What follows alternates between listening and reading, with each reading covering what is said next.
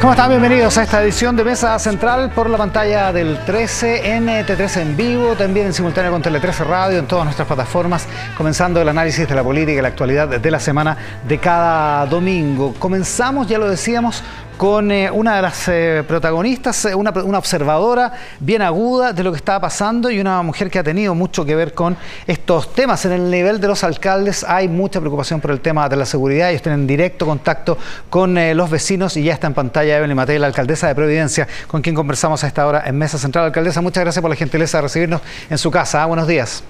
Buenos días, Iván. Estamos en una semana muy compleja. Muy complejo, ¿no? Háganos una evaluación de esta, de esta semana. Ha sido, ha sido bien duro todo lo que ha pasado. Mire, yo creo que no ha habido ningún otro golpe tan brutal para el actual gobierno eh, como esta semana eh, y el rechazo de la constitución. Son dos hitos que yo creo que marcan eh, a este gobierno. Y si este gobierno, el presidente, no reacciona muy, muy rápido, eh, no solamente le va a hacer mucho daño a Chile, porque estamos muy contra el tiempo en la lucha contra la delincuencia y contra el crimen organizado, sino que además eh, le va a hacer un daño irreparable y brutal a su gobierno y a todas las coaliciones que están en el gobierno. Usted dice que lo que ha ocurrido esta semana es comparable a lo del plebiscito del 4 de septiembre, que ha sido el momento más duro para el gobierno, sin duda. Eh, ¿Por qué es, de tal entidad, de tal gravedad lo que, lo que ocurrió esta semana y qué exactamente de lo que ocurrió esta semana? Es básicamente mirando, Iván, lo que ha sido la reacción de los chilenos. Los chilenos salieron en masa a despedir al Cabo Palma eh, y la indignación que hay, que se ha visto, ¿no es cierto?, en los tweets, que se ha visto en la calle, que se ha visto en eh, todo tipo de declaraciones, eh, tiene que ser una alerta para el presidente de que este es un tema que ya no admite ni tiempo ni, ni ligerezas. Yo lo primero que quiero señalar es que no veo ninguna figura política suficiente en este gobierno como para hacerse cargo del tema de la delincuencia. El que más cercano e-, está, obviamente, que es el subsecretario Monsalve. Es el que mayor eh, confianza probablemente genera.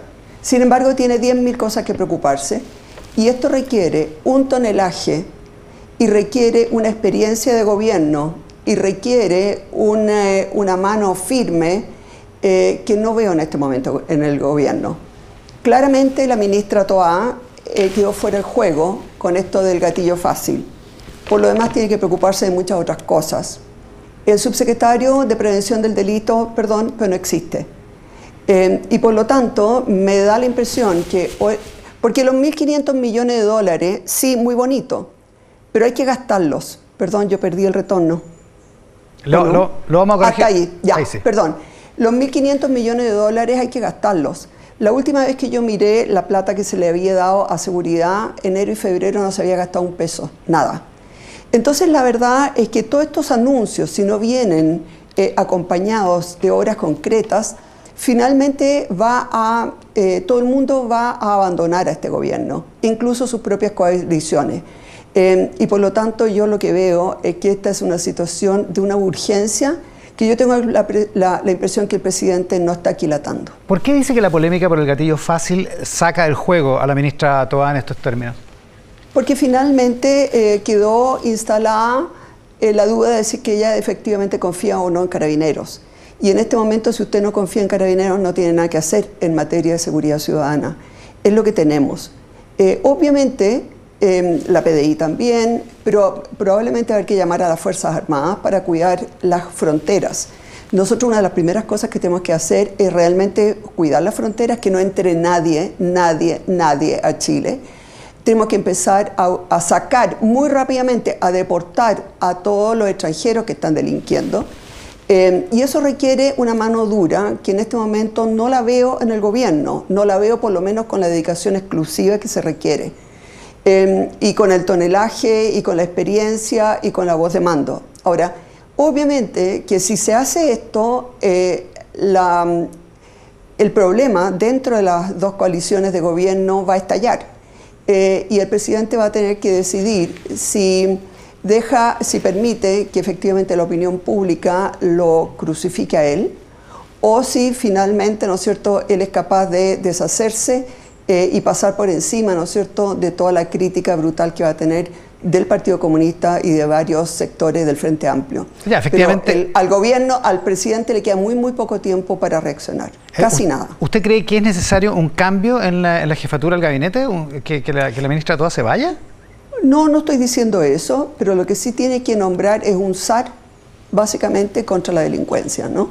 Una persona con un tonelaje y con una dedicación exclusiva eh, además con posibilidad de conversar con distintos sectores, porque aquí probablemente va a tener que ponerse de acuerdo con el socialismo democrático y también con toda la oposición, pero alguien que efectivamente empiece a tomar las medidas correctas, pero también a publicitarlas como corresponde. Porque lo que todo el mundo percibe, y eso es lo que provoca, a mi juicio, esta gran eh, rabia que se ha ido acumulando, y es una rabia muy peligrosa, muy peligrosa. Em, lo que ven es que en el fondo sí, se anuncian cosas, se hacen eh, anuncios que tengan miedo, que tiemblen, que 1.500 millones de dólares, perdón, eso no es suficiente a esta altura. Eso podría haber sido suficiente hace un año atrás, ahora se requiere eh, algo muchísimo más fuerte. ¿Tiene algún nombre en mente? ¿Hay alguna persona que cumple yo tengo, sí, yo tengo un nombre en la mente, pero obviamente que no lo voy a dar porque lo voy a quemar. ya, eh, alcaldesa... Usted dice las, que las Fuerzas Armadas... Perdón, perdón, eh, Iván. Dígame. Eh, si yo estuviera en el gobierno, yo lo que haría es llamar a todos los ex subsecretarios de, del Interior. Son en general eh, gente muy seria, son los que más saben, se conocen entre ellos, así como existe, por ejemplo, em, una reunión cuando hay crisis de los ex cancilleres, eh, yo en este caso los llamaría a ellos, más aún los, les pediría que estuvieran por, en dedicación exclusiva por lo menos dos o tres meses, tomando todas las medidas que hay que tomar. Porque hay que tomar muchas medidas. Eh, Iván, acá no hay una sola medida fácil para acabar con esta delincuencia. Son muchas las cosas que se tiene que hacer y falta efectivamente, ¿no es cierto?, esa experiencia y esa gente que pueda hacerlo. Ahora, si uno revisa rápidamente la lista de subsecretarios del Interior para atrás, digamos, de los gobiernos de centro izquierda anteriores, eh, eh, eso es un nombramiento de ese tipo, realmente usted tiene razón, haría eclosionar a, la, alianza de gobierno, a las dos coaliciones. Así es. o sea, el gobierno, el presidente tiene que eh, romper con, con, su base de apoyo en la práctica para solucionar este problema. Ese es su análisis. A ver, el presidente tiene por un lado a toda la ciudadanía en su contra y por otro lado a la extrema izquierda haciendo olita. Va a tener que decidir si se va con la gente o si se va con la coalición de extrema izquierda. Ah, el presidente en la encuesta sigue teniendo un 30 y algo por ciento de apoyo, digamos. Veamos cómo eh, cuando se, todo esto se asiente, vamos a ver efectivamente qué es lo que pasa con el apoyo. El presidente pidió una tregua esta semana. ¿Le hace sentido eso? Yo creo que la única tregua que puede pedir es a su propia gente, que quería llevar el proyecto que él mismo había pedido que se eh, aprobara, lo querían llevar al Tribunal Constitucional. Eh, nadie puede decir que en la oposición no estemos eh, colaborando como mejor podemos. El propio presidente del Senado, el senador Juan Antonio Coloma, se ha sentado con la ministra del Interior para fijar, ¿no es cierto?, una, un fast track, una forma de aprobar todas las leyes necesarias en forma muy, muy rápida. Pero lo que pasa es que con las leyes no basta. Acá se requieren medidas administrativas, medidas operativas y esas no se están tomando. Ahora, Aquí se requiere gastarse los 1.500 millones de dólares, se requiere hacer las órdenes de compra, se requiere ir a buscar a, todos los, eh, a, todas las personas prófugas de la justicia, se requiere ir a mirar que efectivamente los que están con arresto domiciliario lo estén cumpliendo, se requiere deportar a todos los que están delinquiendo y que son extranjeros. O sea, aquí hay muchas cosas que hay que hacer. Y eso no existe eh, en el gobierno en este momento, la cantidad de gente, ni la experiencia, eh, como le digo, el único que cumple con las características es el subsecretario Monsalve, pero tiene que preocuparse de 10.000 cosas a, la vez. Ahora, hay algunas medidas que efectivamente se han tomado este fin de semana, que los patrullajes sean con tres, con tres carabineros y no con dos, que lleven un tipo de, de, de subametralladora que no se estaban usando totalmente, que todos los otros estén blindados. Todo eso es broma.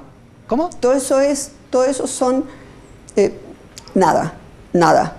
Acá, mientras no estemos deportando a los eh, extranjeros que están delinquiendo. Y hay forma de deportarlo. Em, yo hablaba con anteriores eh, subsecretarios del Interior y me decían que es un problema de gestión, que no es cierto que Venezuela no los acepte, es cosa de hablar eh, con el consulado y es cosa de efectivamente gestionar, pero esas gestiones no se están haciendo. Entonces, lo primero, ¿no es cierto?, porque los extranjeros han traído una cantidad de eh, delitos pero sobre todo un desparpajo de dispararle en la cara a carabineros, etcétera, que no veíamos. Lo primero es fuera con ellos. Lo segundo, ¿no es cierto?, es que hay una cantidad de prófugos increíble. Después hay que buscar los escáneres para que estén en los puertos. Hay que, o sea, la cantidad de cosas que hay que hacer es brutal. Entonces, perdón, con todo respeto, que vayan tres en vez de dos y que usen un armamento en vez de otro, cuando en realidad nos, estamos, nos están viniendo las oleadas de delincuentes por todos lados, perdón, pero eh, si creen que con ese tipo de medidas van a, enfrentar el narcotráfico, pero que entonces están en Júpiter. Ahora, ¿las Fuerzas Armadas están en la frontera ya? Bueno, pero tienen que estar en toda la frontera, todas las Fuerzas Armadas se tiene que estar patrullando desde el aire, tiene que empezar a mirarse de dónde están entrando, hay que lograr que no crucen la frontera, o sea, hay que reforzar probablemente la Marina, eh, nuestras costas son amplísimas, ahí también hay que poner probablemente vigilancia aérea, o sea, están en la frontera, pero siguen entrando. Mm. Eh, ¿Usted es partidaria del estado de emergencia en la región metropolitana, como, plantean algunos? El, estado de emergencia puede ayudar a bajar un poco eh, la rabia, eh, la temperatura, en el fondo. Pero tengamos claro que son muchísimas las medidas. Acá, quiero insistir, no hay una sola medida que por sí sola nos vaya a permitir bajar esta ola de violencia. Acá se requieren muchas medidas en muchas áreas distintas y no hay nadie que esté coordinando todas esas cosas. Ya, pero estamos claros que los militares en un área urbana como la ciudad de Santiago es bien distinto que en la frontera o en, áreas eh, rurales como en eh, como la Araucanía, ¿no? Así es.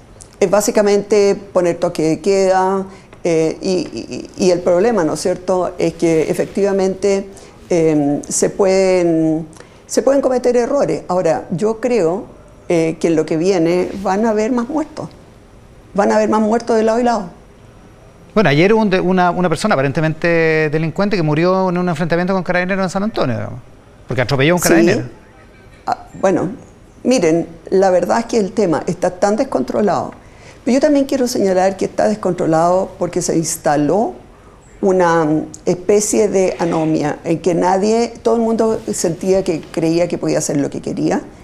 Eh, cada uno creía que podía enfrentar a la autoridad como quería. Aquí la crítica ha sido muy fácil, aquí además a los carabineros se les ha degradado. O sea, aquí también eh, tiene que cambiar el lenguaje y la actitud de parte de todo el mundo. Eh, así que eh, esta es una tarea muy, muy grande. Insisto, cuando uno mira, por ejemplo, cómo España logró doblegar a la ETA, ahí, ¿no es cierto?, la Guardia Civil mm. jugó un rol esencial, pero también todo lo que es la inteligencia y en este caso en Chile necesitamos una inteligencia que no tenemos, pero también tenemos que seguir la ruta de la plata. ¿En qué está el servicio de impuesto interno? ¿En qué está? Eh, porque a usted, ¿no es cierto?, lo persiguen por cualquier cosa, a los pequeños eh, negocios, etcétera. Pero aquí hay gente que se está comprando autos de alta gama y que nadie sabe dónde está sacando la plata. Aquí hay gente que está ampliando las casas, que está comprando sitios, que está. y nadie está preocupado de eso el servicio de impuesto interno no existe. Aduanas no existe. O sea, no puede ser que tengamos un eh, escáner en el puerto de San Antonio y que haya miles de otros puertos que no tienen nada. No puede ser que solamente puedan funcionar, ¿no es cierto?, la policía marina en los puertos y además hasta las 5 de la tarde. O sea, aquí la cantidad de medidas que hay que tomar, insisto, son muy grandes y ah, no veo a nadie con el tiempo y con la capacidad en el gobierno de tomarla. Entonces, no sacan nada con pedir tregua el presidente, no sacan nada con destinar 1.500 millones de, dólares, no sacan nada eh, si es que no tiene una persona en realidad concertando, digamos, todas esas medidas que hay que tomar. O sea, lo que falta es capacidad de gestión para, eso, para gastar esos, esos 1.500 millones de dólares, porque evidentemente falta personal en la Policía Marítima, falta personal en la Unidad de Análisis Financiero, porque, porque las, porque las, Falta operaciones son muchísimas, claro. Falta, que alguien le pida al Servicio de Impuesto Interno, preocúpate de esto, esto, esto y lo otro, que le pida a la unidad de análisis financiero, preocúpate de esto, estas personas nos interesan, síguela. O sea, acá en el fondo eh, se requiere una capacidad de gestión que efectivamente hoy día no existe en este, este gobierno. Alcaldesa, más allá de la temperatura, como lo llama usted, de la indignación que hay en muchísima parte de la ciudadanía.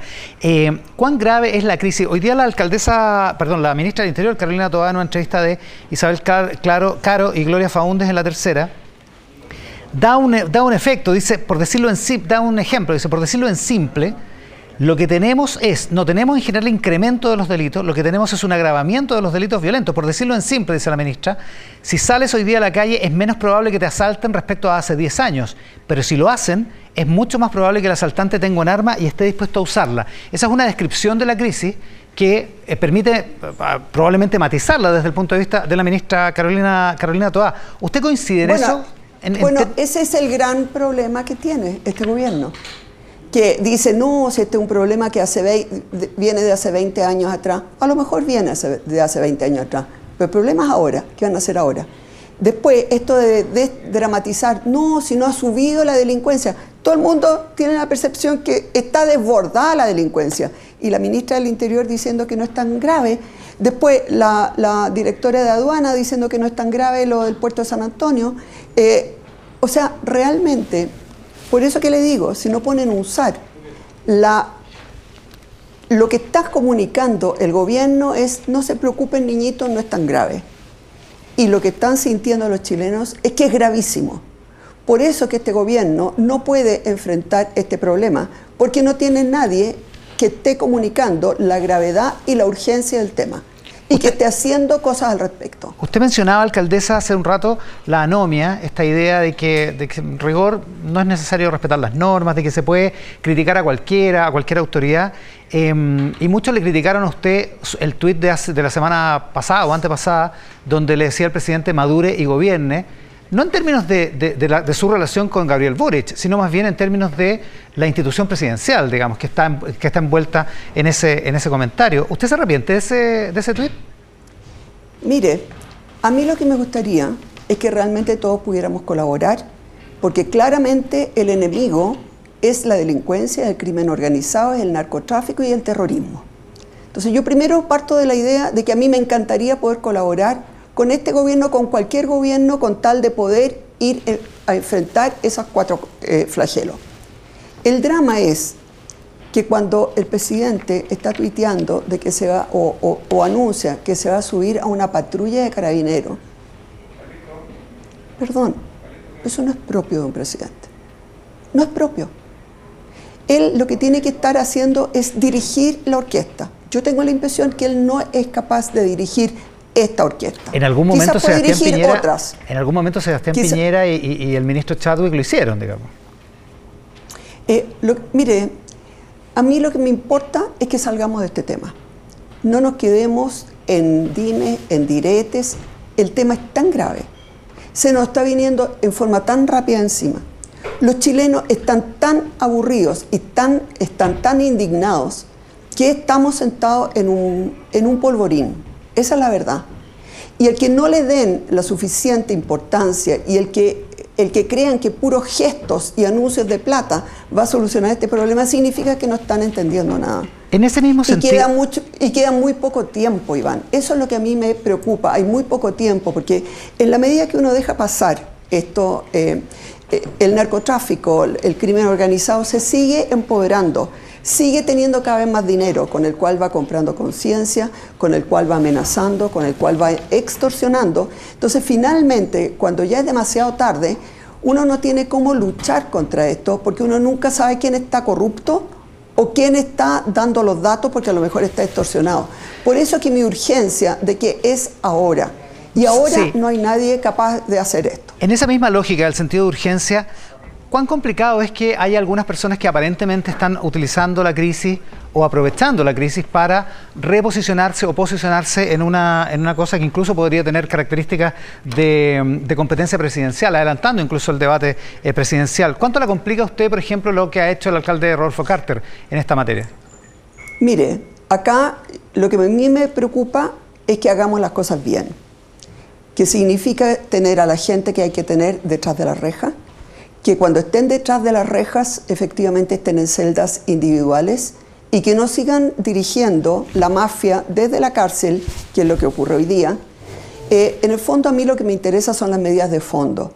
Eh, esas, desgraciadamente, los únicos que las pueden tomar es el Ejecutivo, porque son ellos los que manejan la plata, ellos son los que manejan la gente, ellos son los que manejan la policía, ellos son los que manejan todo. Y por lo tanto, concentrémonos en qué es lo que está haciendo el gobierno. Si el gobierno no lo hace, van a surgir todo tipo de propuestas y la gente en su desesperación nos puede llevar finalmente a cualquier otra cosa. Porque entendamos, la gente está desesperada. A la ministra Toa no le corresponde estar diciendo si hoy día el, el, el nivel de delincuencia es mayor o es peor o si es más bajo, etc. No, háganse cargo háganse cargo, esto es, esto es algo que ya no aguanta más tiempo. Entonces, eh, la desesperación es que aquí finalmente cualquiera empieza a hacer lo que puede y muchas veces lo que pueden son contraproducentes. La alcaldesa de Providencia, Evelyn Matei, esta mañana en Mesa Central, alcaldesa, muchas gracias por recibirnos ahí en su casa.